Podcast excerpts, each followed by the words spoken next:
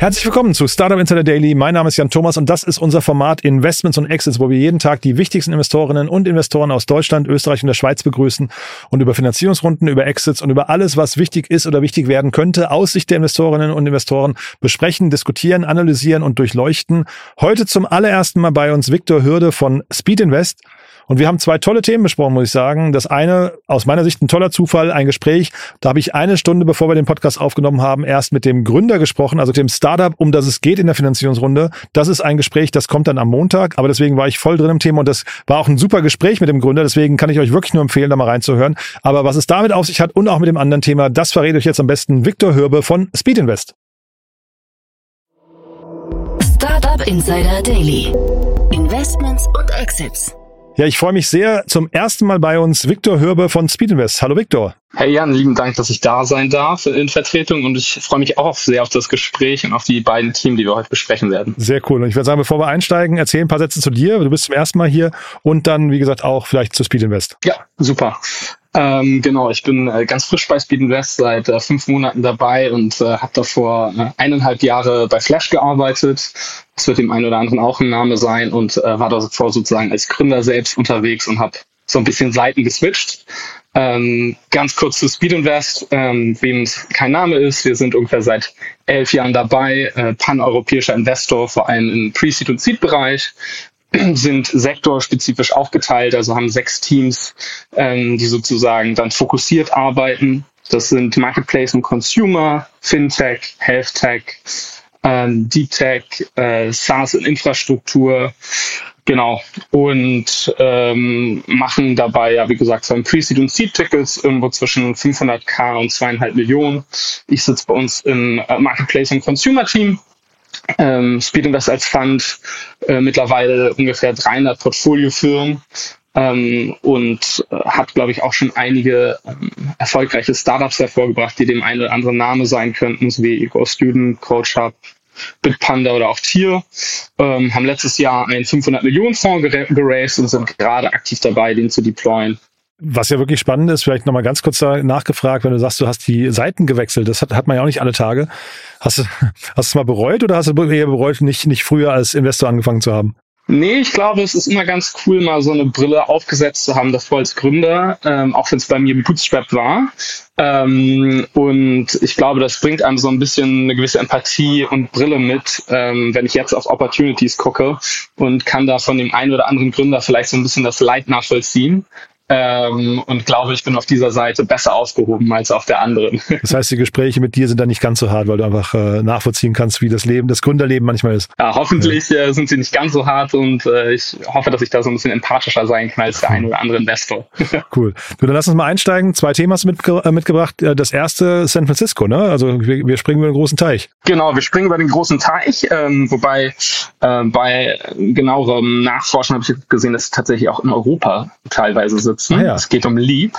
Äh, die gibt es seit sechseinhalb Jahren, sind 2017 gegründet von zwei, ich glaube, Holländern tatsächlich, so. ähm, die ähm, beide ziemlich viel Erfahrung in dem Bereich mitbringen, also im Energiebereich ähm, und zuvor auch relativ unternehmerisch tätig waren. Was Leap am Ende baut, ist eine Plattform beziehungsweise eine API, die deine Geräte oder IoT-Devices äh, mit dem Elektronetzwerk verknüpft und ähm, haben sowohl einen B2B als auch B2C-Ansatz. Also ermöglicht dir zum Beispiel als Konsument ähm, deine Smart Devices, ähm, Wärmepumpen oder Thermostate mit dem Netz zu verknüpfen, um äh, zum einen äh, die optimalen Preise für dich sozusagen reinzubringen und zum anderen, ähm, wenn du sozusagen Überbestände generierst über Solarpaneele, das zurück ins ähm, Netzwerk einzuspeisen. Also ein super spannender Case. Mhm. Ähm, und sag mal, der wäre für, für Speed Invest vielleicht mal eine Brücke zu euch. Wäre das ein Thema für euch gewesen? Ähm, ja, es wäre sicherlich ein Thema für uns gewesen. Äh, ist jetzt natürlich die Runde etwas weiter. Also ich glaube, insgesamt äh, zu spät für uns, aber sicherlich ein spannender Case. Wir haben ja auch äh, sozusagen in Trava investiert, die sozusagen auch in einem ähnlichen Bereich tätig sind. Mhm. Ähm, und dementsprechend spannendes Thema. Ja, die haben schon relativ viel Geld eingesammelt, habe ich gesehen. Ne? Ähm, also das ist deswegen vielleicht die Rundenstruktur, weil wir reden jetzt über eine 12 Millionen Runde, ne? aber ja. die sind schon gut finanziert eigentlich. Ja, das fand ich auch super spannend, weil die haben, glaube ich, 2021 ihre Series B mit 33 Millionen äh, geraced und auch so ein bisschen eine Mischung aus Equity und Debt. Mhm. Ähm, und die jetzige Runde ist vor allem mit Bestandsinvestoren und nur 12 Millionen groß. Also ich gehe mal davon aus, dass die wahrscheinlich ähm, so gute Traction haben, dass die Bestandsinvestoren da vielleicht irgendwie äh, vorgezogen haben, gesagt haben, okay, sie würden das jetzt sozusagen zwischenfinanzieren oder vielleicht so eine Bridge-Runde machen äh, ohne da den Teufel beim Namen zu nennen. Ja, ist eine spannende, ein spannender Blick. Ich hätte es fast andersrum gedacht. Ich dachte fast, es ist eher, sie sind vielleicht noch nicht Series B ready und deswegen müssen sie quasi intern nochmal mit dem Klingelbeutel rumlaufen und, und fragen, wie kriegen wir quasi die, die, die Lücke bis zur nächsten Runde geschlossen. Also, aber kann natürlich auch sein, wie du sagst, äh, Traction und die Investoren waren happy, dass sie gefragt wurden. Ja, äh, interessanterweise haben sie, glaube ich, tatsächlich schon eine Series B in 2021 geraced. Ah, das war die Series B, ach so, okay. Ja, mhm. genau, da musste ich äh, auch ein bisschen nachgraben. Also ich glaube, bei den gängigen Plattformen war das nicht so leicht einzusehen. Allerdings haben die irgendwann mal einen Artikel darüber rausgebracht mhm. und haben 2021 äh, laut meines Wissens eine 33 Millionen Series B geraced. Und ich glaube, das wird jetzt vielleicht so eine Zwischenrunde sein, mhm. weil sie noch nicht Series C ready waren. Mhm. Ähm, wäre jetzt meine Vermutung. Ja, und die, äh, die Kunden, die Sie adressieren, was sind das für Kunden? Welche siehst du da?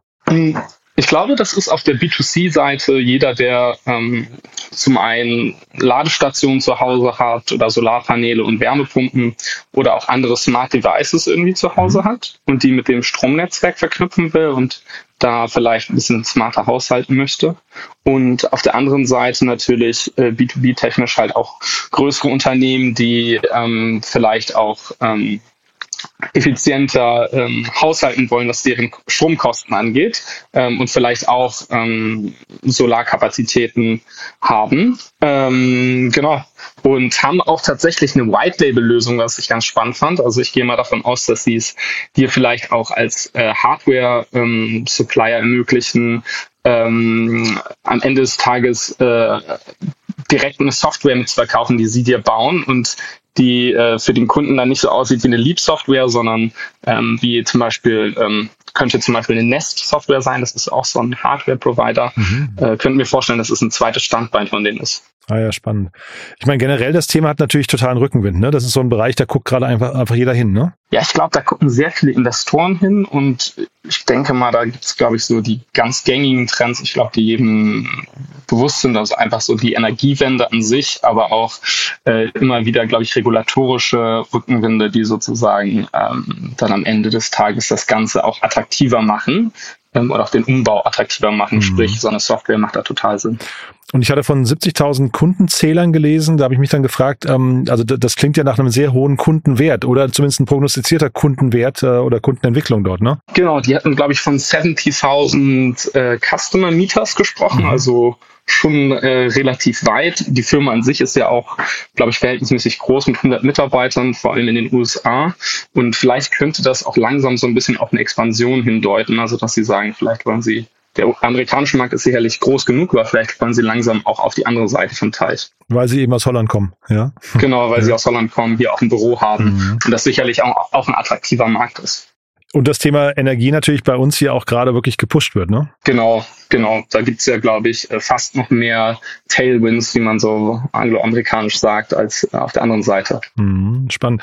Und vielleicht nochmal, ich weiß nicht, ob du da eine Meinung zu hast, aber was könnten jetzt deren Herausforderungen sein? Ich meine, du sagst White Label, jetzt sagst du gerade Internationalisierung, es könnte sein Skalierung generell, ne? Irgendwie Wachstum, äh, Wachstumsschmerzen, vielleicht auch zu früh ein paar Sachen gestartet. Äh, aber was sind so andere Themen? Hm, also ich kann mir gut vorstellen, dass an dem Punkt, wo sie jetzt gerade sind und vielleicht so ein bisschen herausgefunden haben, was so deren Product Market Fit ist, so diese Expansion äh, ein größeres Thema ist ähm, und da vielleicht auch die Schnittstellen, die sie äh, in den USA gebaut haben, vielleicht ein bisschen schwieriger sind zu etablieren in, in Europa. Da stecke ich nicht tief genug drin, um zu wissen, wie adaptierbar die sein müssen, um die auch in anderen Märkten sozusagen zu nutzen. Also ob das sozusagen standardisiert ist oder nicht, das könnte ich mir vorstellen, dass es ein potenzielles Thema ist.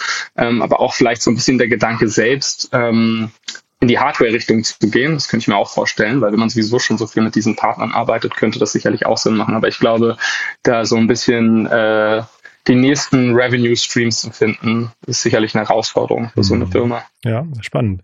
Dann würde ich sagen, wir gehen zum nächsten Thema. Ne? Das ist auch spannend und da hatte ich jetzt das große Vergnügen. Ich habe tatsächlich, also wir reden über Cycle, da habe ich jetzt gerade heute mit dem Gründer gesprochen. Die Aufnahme kommt am Montag. Das heißt, ich bin eigentlich ganz gut drin im Thema, aber bin jetzt einfach gespannt, was du drüber denkst. Ja, ich finde es super spannend. Ähm, und ich finde, finde die Runde auch spannend, spricht ja für sich. Ähm, also auch wieder viele Bestandsinvestoren, die mitgegangen sind in der, in der Series A. Ähm, und äh, mit Visionaries und Local Globe sicherlich auch zwei sehr, sehr starke Investoren mit dabei.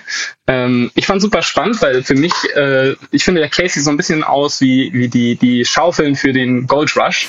ähm, the Gold Rush being äh, Quick Commerce, ähm, Last Mile Delivery etc. pp. Mhm. Und äh, da kann der eine oder andere sicherlich sagen, na ja, aber den, den Playern geht doch vielleicht langsam die Luft aus äh, im Quick Commerce Bereich. Aber ich glaube, dass das ein Thema ist, was uns die nächsten Jahre auch noch begleiten wird, wenn sich sozusagen äh, weiterhin der Handel weit, weiter digitalisiert. Also sicherlich ein spannendes Thema weiterhin. Ja, war auch ein tolles Gespräch. Der Luis Orsini Rosenberg heißt der Gründer und CEO.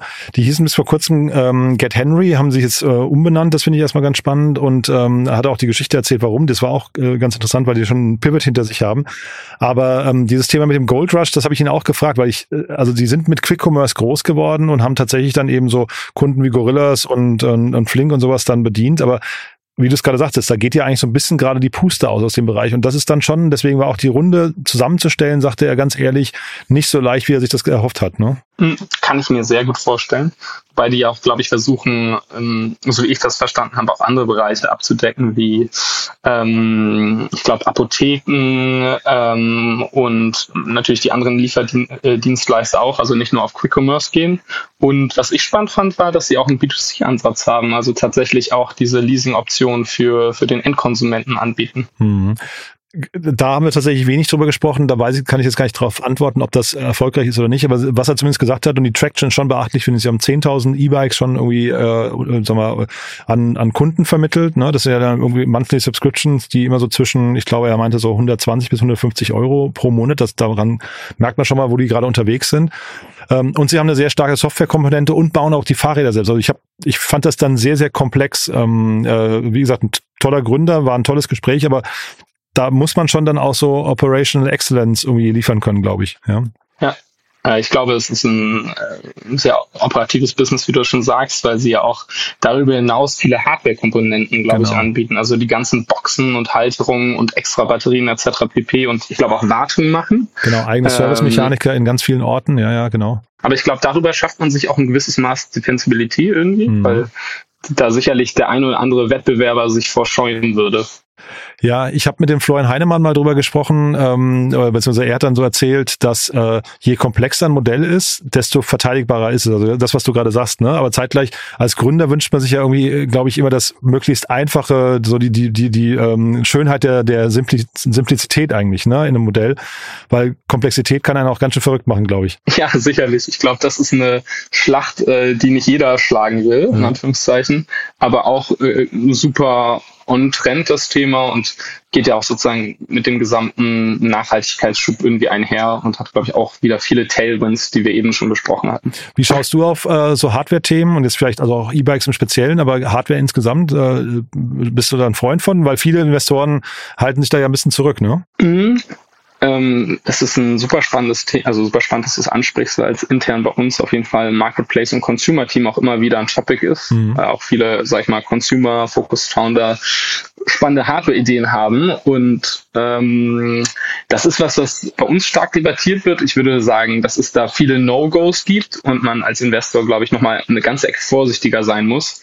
Ähm, und man sich vielleicht auch fragen kann, inwieweit das oftmals Venture Cases sind oder Sachen sind, die halt auch anders finanziert werden können. Mhm. Ich habe gerade von 1 Live äh, die Elon Musk Story gehört und äh, also es ist ein Podcast, fünf Folgen lang, kann ich jedem nur empfehlen, wer sich für Elon Musk interessiert. Und da war auch nochmal dieses Thema, das hat man schon ein paar Mal gehört, nämlich dieses Narrativ, dass Tesla also man sieht es als Hardware-Company, als, als Automobilfirma, aber äh, Elon Musk selbst sieht es als Softwarefirma. Und das ist eigentlich schon ganz spannend, äh, auch wo ist denn überhaupt die Trennlinie zwischen Hard- und Software, ne? Ja, also ich glaube oftmals, also was spannender für uns wahrscheinlich am Ende des Tages ist, sind so ähm, Hardware-Plays, die irgendwie Software-enabled sind. Und ich glaube, hier zum Beispiel bei Cycle ist das Thema, dass das ganze Flottenmanagement sozusagen über eine Software abgebildet wird. Mhm. Und ich, so ich das verstanden habe, auch teilweise ähm, Reparaturen etc. pp. so preemptive angeboten werden. Also wenn man sagt, okay, äh, so ein Fahrrad müsste jetzt demnächst repariert werden, äh, dass das so geflaggt wird und da auch ein Service hintersteht, der relativ schnell umgesetzt wird. Mhm. Also ist schon, schon ein spannendes Thema. Und wie gesagt, die sind echt gut unterwegs, ähm, sind jetzt, glaube ich, gerade in fünf Ländern. Jetzt kommt Polen als nächstes und dann kommen zwei weitere Länder, hat er noch gesagt. Also das, das klingt schon so, als hätten die ihren Product Market Fit gefunden und sind da jetzt eigentlich auf einem, auf einem sehr, sehr guten Weg, ja. Was, was ich äh, spannend finde, und vielleicht weißt du da mehr, ähm, ist, ähm, dass die Runde davor, also die Seed-Runde 2022, über 16 Millionen ging, ging ja 6 Millionen Debt waren und 10 Millionen Equity. Mhm. Und die jetzige Runde oder die CUSA anscheinend nur aus Equity besteht. Und da würde ich es mal spannend finden zu wissen, warum da keine Debt-Komponente ist oder das vielleicht einfach. Ja, tatsächlich haben wir das besprochen ähm, und äh, also ich habe ihn da auch, auch drauf angesprochen äh, und er meinte, sie haben eigentlich Leasing für sich als Modell in, äh, entdeckt. Das heißt, sie leasen selbst scheinbar diese äh, Fahrräder mit einem äh, Sell-and-Lease-Back-Modell. Das ist eigentlich ganz spannend, weil dann haben sie sie irgendwie nicht auf der Bilanz. Also war habe ich so noch nicht gehört ähm, als Alternative zu Venture Debt, aber das haben sie scheinbar ganz gut ausgetüftelt. Ja, ja interessant, das macht total Sinn. Also kann ich nur empfehlen, kommt wie gesagt am Montag, ist ein tolles Gespräch. Dann äh, sind wir, glaube ich, durch, ne? Haben wir was Wichtiges vergessen? Ähm, ich glaube zu den beiden Themen nicht. Nee, zu den beiden Themen nicht, aber du hast noch ein, äh, noch ein Gimmick, auf das du hinweisen wolltest. Ihr habt nämlich eine tolle Konferenz, ne? Genau, wir haben die Marketplace-Konferenz und äh, für alle Hörer des Startup Insider Podcasts gibt es da einen äh, Discount-Code, äh, der Startup Insider heißt. Also für jeden, der äh, sozusagen Marktplatz interessiert ist, ist es sicherlich äh, ein Must-Go und äh, würde mich freuen, da viele bekannte Gesichter zu sehen oder auch unbekannte Gesichter. Da musst du kurz nochmal sagen, wann die ist. Die ist am 21. September 2023 in Berlin. In Berlin, genau. Cool, Victor, da hat es mir großen Spaß gemacht. Wer darf sich ansonsten bei euch melden? Ähm, ja, also wie gesagt, jeder, der gerade Pre-Seed und Seed raisen möchte ähm, und äh, im Marketplace- und Consumer-Bereich äh, sozusagen interessiert und tätig ist, kann sich bei uns im Team melden und, äh, sag ich mal, sonst in den anderen Focus-Teams. Ähm, wir sind da relativ breit aufgestellt und freuen uns auch äh, sozusagen über nicht äh, die Standardgesichter, sondern auch mal neue Leute. Cool. Du, da hat es mir großen Spaß gemacht. Lieben Dank, dass du da warst und bis zum nächsten Mal hoffentlich. Lieben Dank, Jan. Hat mich auch sehr gefreut. Bis dann. Ciao. Ciao, ciao. Startup Insider Daily, Investments und Exits. Der tägliche Dialog mit Experten aus der VC-Szene. Ja, das war also das Debüt von Viktor Hürbe von Speed Invest. Hat er super gemacht, finde ich. Ne? Also war ein tolles Gespräch, tolle Analyse, hat mir auf jeden Fall großen Spaß gemacht. Wenn es euch auch so geht, gerne auf LinkedIn applaudieren und oder an Menschen, an potenzielle Hörerinnen und Hörer weiterempfehlen, die uns noch nicht kennen, die vielleicht mal reinhören sollten. Entweder weil sie die Finanzierungsrunden mal hören sollten oder einfach weil sie sich generell für Startups interessieren. In beiden Fällen Dank an euch fürs Weiterempfehlen. Wäre auf jeden Fall super nett von euch. Und ansonsten kurzer Hinweis, ihr habt es gehört, es gibt einen Gutscheincode für die Marketplaces Conference. Alle Details dazu in den Show Notes. Macht natürlich Sinn, sich den Code zu sichern und vielleicht auch nochmal zu teilen. Dafür auch vielen Dank, falls ihr das nochmal weiterleitet an jemanden, der oder die sich das anschauen sollten.